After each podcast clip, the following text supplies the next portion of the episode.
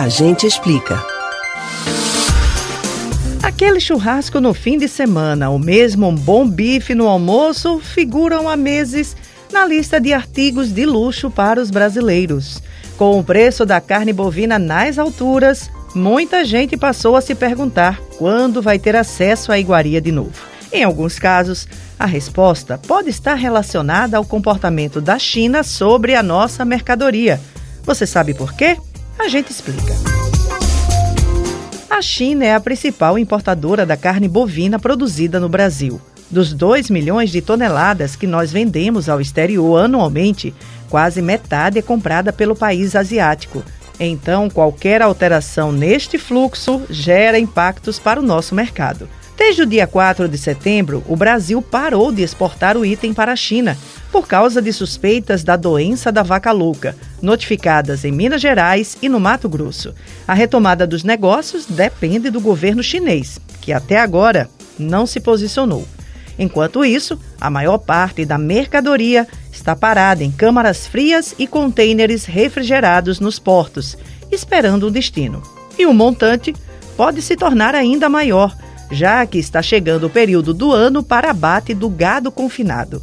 Ou seja, daqueles bois que se alimentam no coxo e que, se não forem abatidos em dado momento, continuam gerando despesas elevadas para o pecuarista. Especialistas acreditam que, se a China demorar muito mais para voltar a comprar carne do Brasil, dificilmente outro país vai conseguir absorver toda a nossa produção.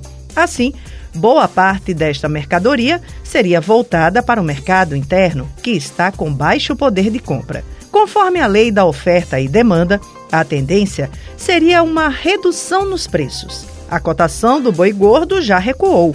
Na zona rural, a arroba chegou ao menor preço do ano nesta semana, custando R$ 262,90 em algumas regiões. Em junho, tinha chegado a custar 322 reais. Com isso, atacadistas que adquiriam o quilo de alguns cortes por 17 reais, já conseguem por 14 reais.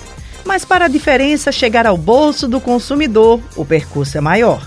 A redução ainda não foi sentida por quem vai ao supermercado. Técnicos apontam que isto pode acontecer, mas numa proporção bem menor porque os movimentos de queda são repassados de forma mais discreta e demorada pelo varejo do que os de alta.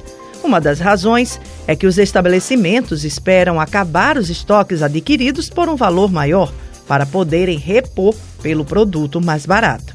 Assim, o que resta é esperar para saber se a recusa por parte da China vai durar o suficiente para que os brasileiros encontrem preços mais acessíveis nas prateleiras. Você pode ouvir novamente o conteúdo deste ou de outros A Gente Explica no site da Rádio Jornal ou nos principais aplicativos de podcast: Spotify, Deezer, Google e Apple Podcast.